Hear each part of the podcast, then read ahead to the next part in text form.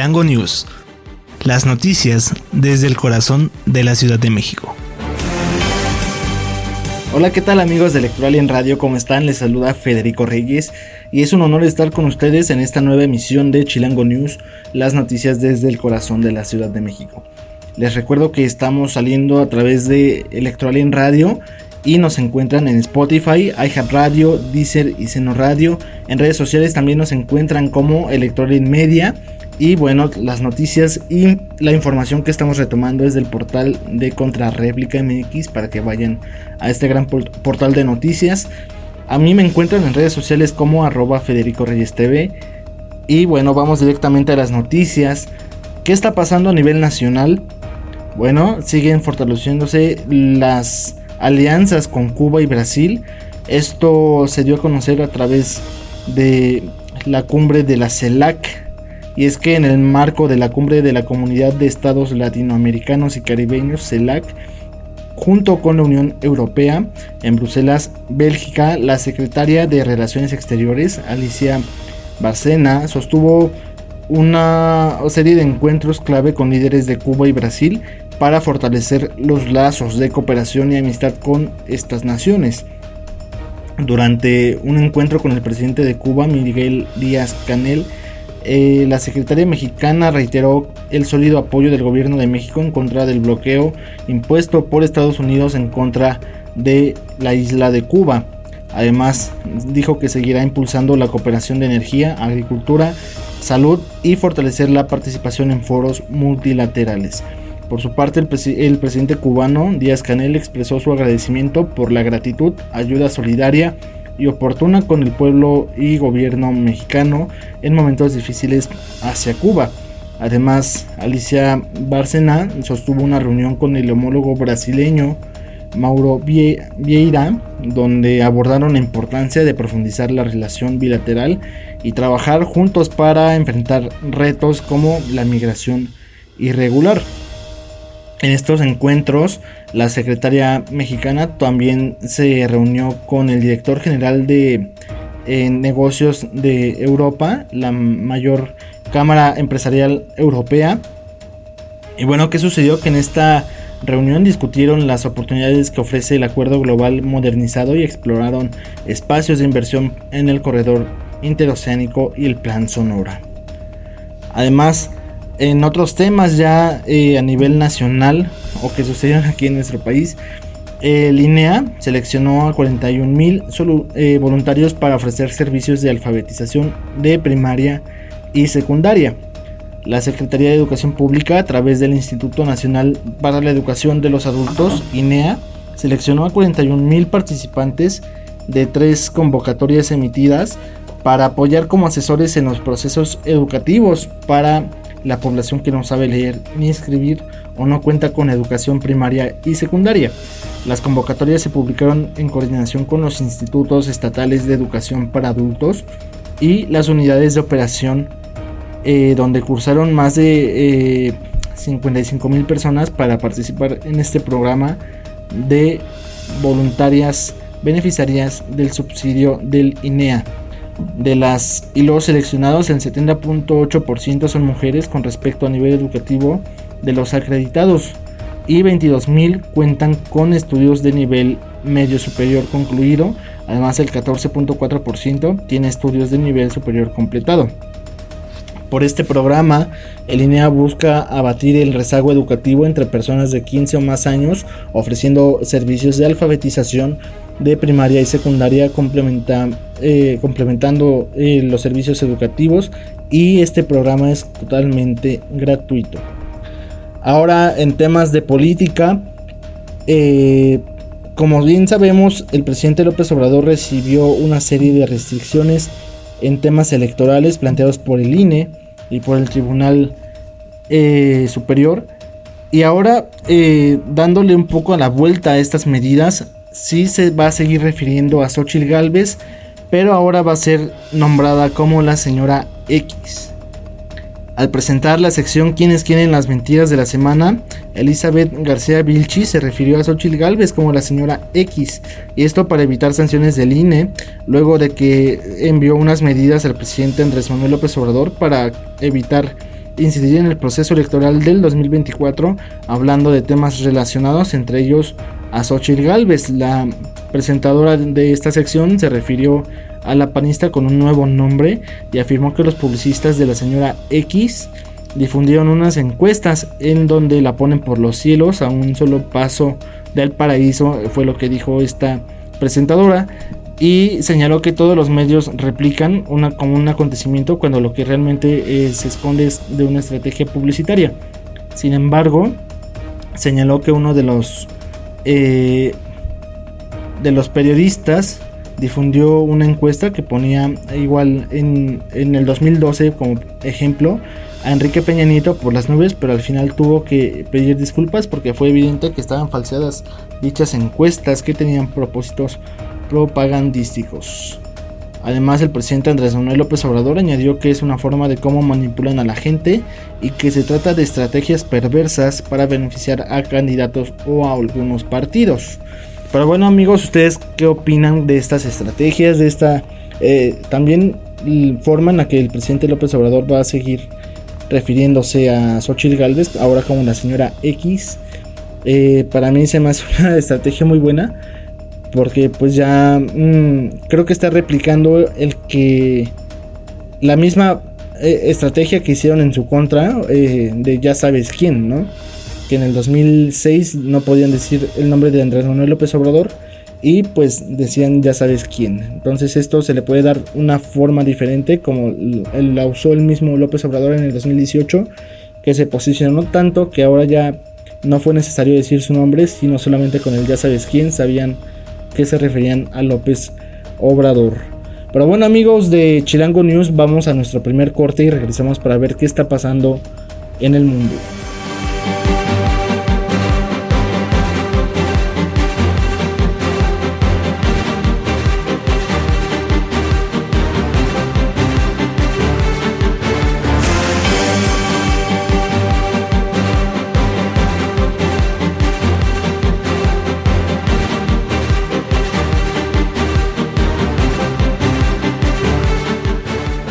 Ya estamos de vuelta amigos de Chilango News a este noticiero que pueden encontrarlo ustedes en múltiples plataformas como Spotify, Radio, Deezer y Seno Radio. Y bueno, es tiempo de ver qué está pasando a nivel mundial. Eh, pero antes vamos a ver eh, qué pasa acá en la Ciudad de México.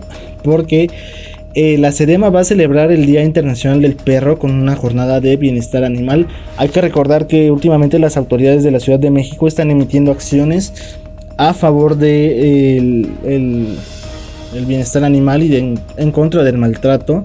Por ejemplo, hace un par de semanas se inauguró la ciudad de los perros, en donde se están dando apoyos y atenciones a perritos, gatos y fauna en general que sufría maltrato o que estaba en condiciones deplorables o que vivía en situación de calle. Y bueno, con motivo del Día Internacional del Perro, que se celebrará el próximo viernes 21 de julio, la Secretaría de Medio Ambiente de la Ciudad de México invitó a, las personas a una jornada de bienestar animal que se va a realizar el próximo sábado 22 de julio en las instalaciones de la Agencia de Atención Animal ubicado en el bosque de Chapultepec.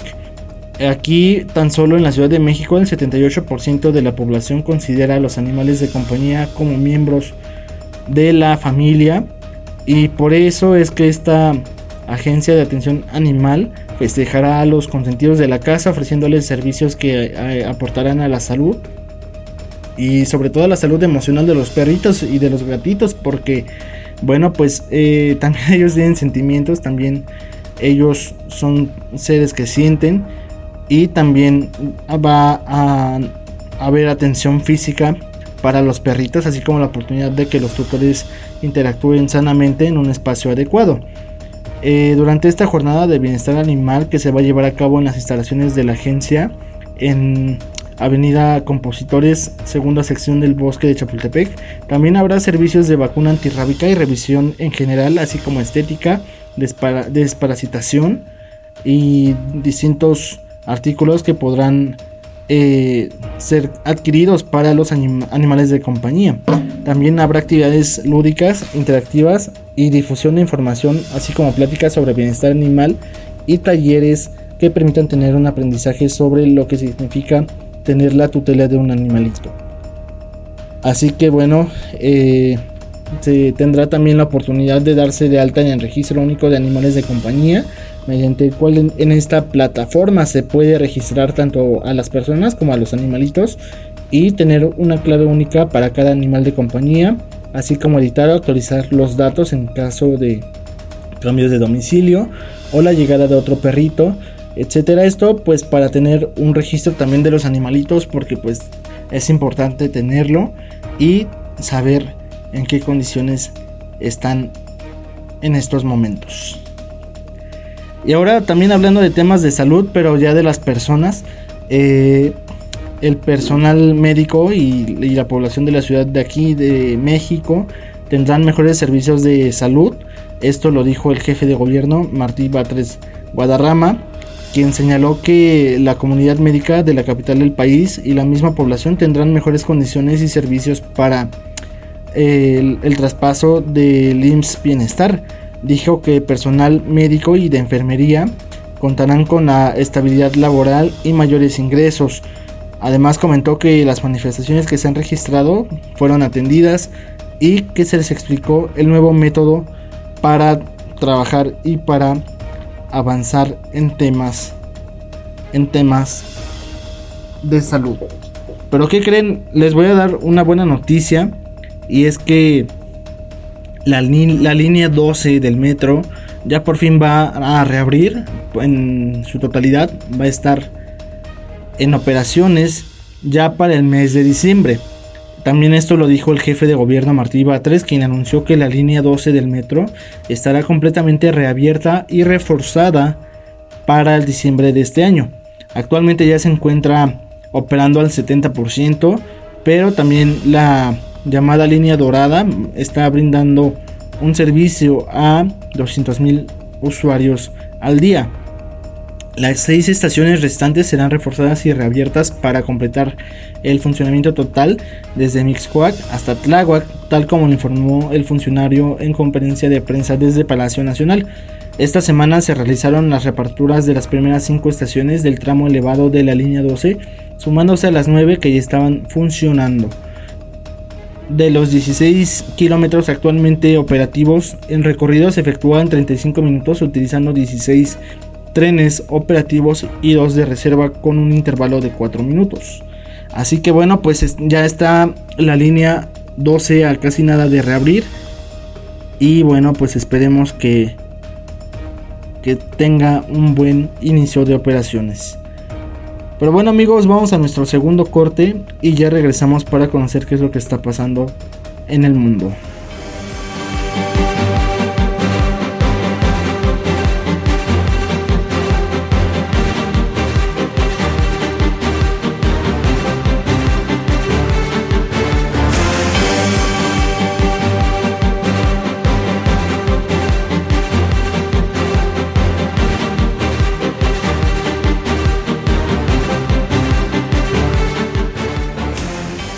Ya estamos de vuelta amigos de en Radio.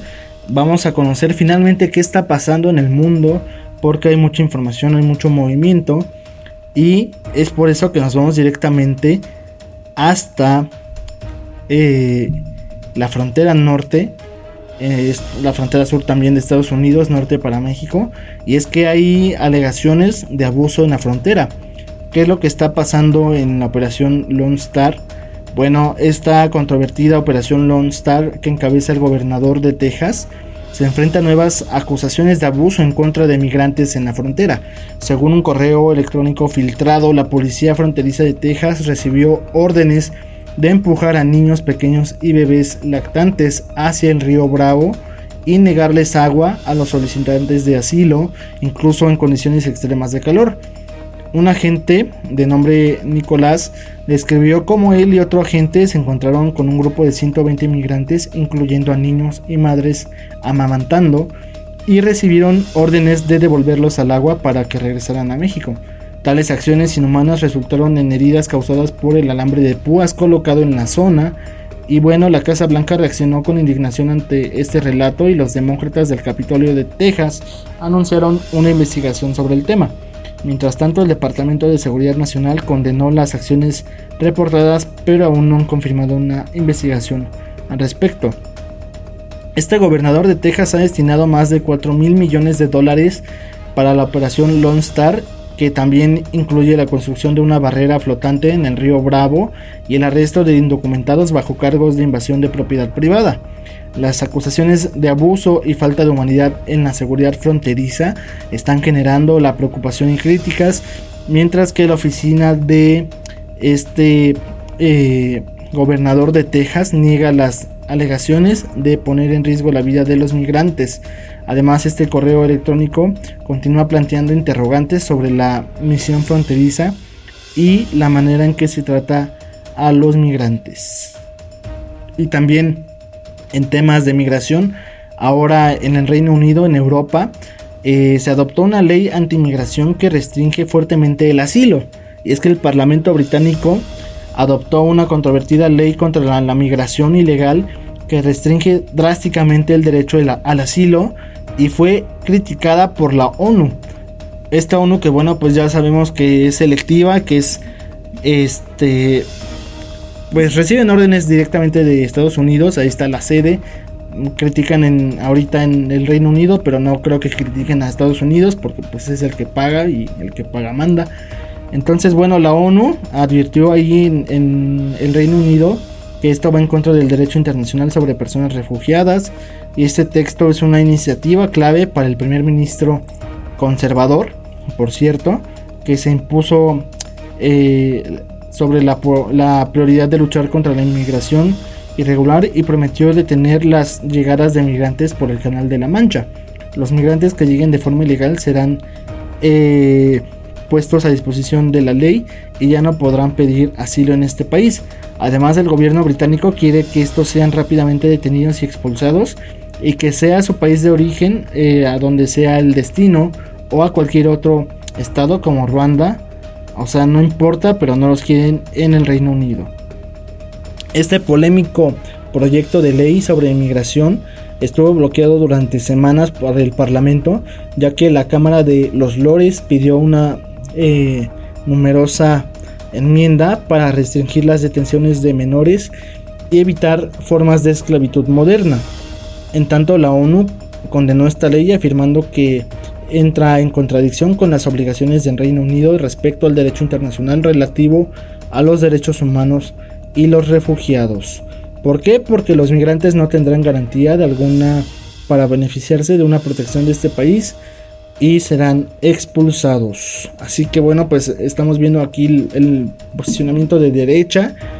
Que si lo, lo, comparamos con Estados Unidos, este, con los conservadores, pues los republicanos andan por este mismo tenor político. Entonces, pues ya estamos viendo eh, extremos, ¿no? Eh, en el caso de la migración, acá en, en Reino Unido, pues los quieren expulsar inmediatamente y acá en Estados Unidos, pues los están aventando al río, ¿no? En donde hay también alambres de púas, o sea, ya es algo sádico. Esperemos que en este caso la ONU o investigaciones internas pues hagan algo porque creo que es una forma extremista de controlar la migración. Cuando se puede combatir con otro tipo de, de estrategias generando empleo, generando oportunidades, quitando por ejemplo el bloqueo en Cuba, ¿no? Sí, en, en Venezuela, en Colombia, pero bueno. Ahora, justamente en Estados Unidos hay una nueva ola de socialistas democráticos en la política. Y es que eh, Hernández, miembro del Consejo Municipal de Los Ángeles, se destaca como una de las más de las 200 figuras socialistas elegidas en cargos públicos del Reino Unido.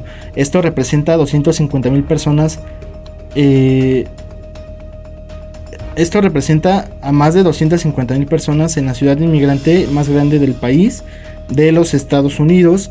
Y bueno, Hernández se define como una luchadora por los derechos de los más vulnerables, en este caso de las personas de color y los migrantes.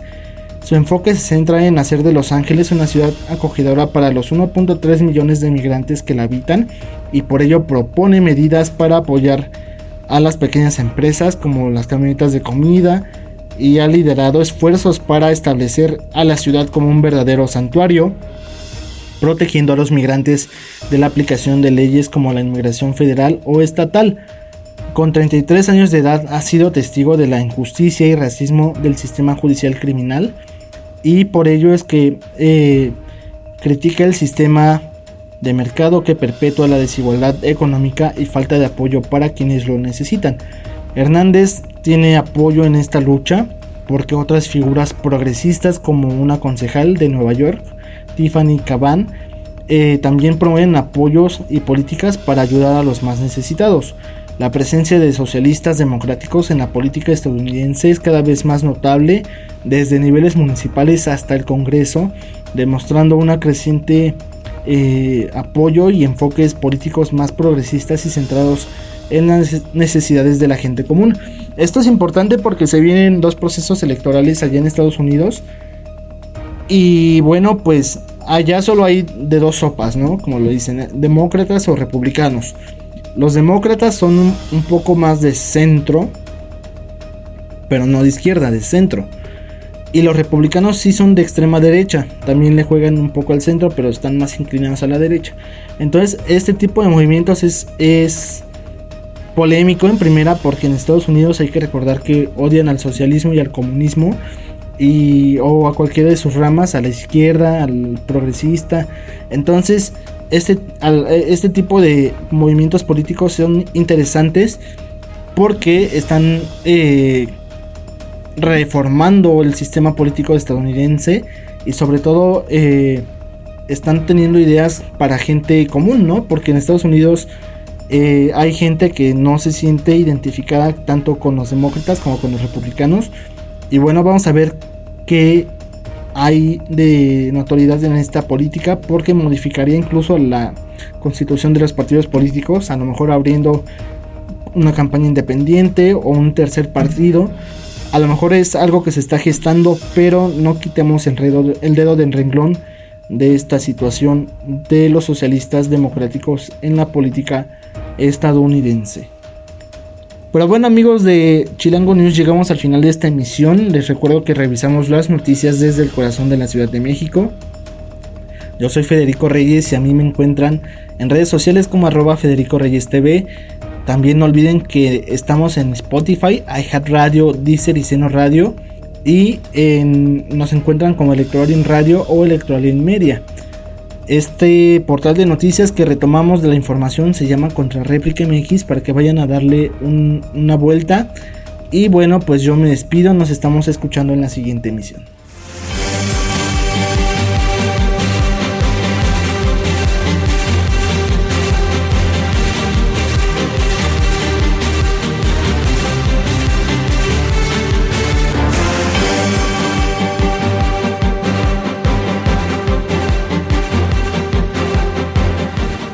Chilango News.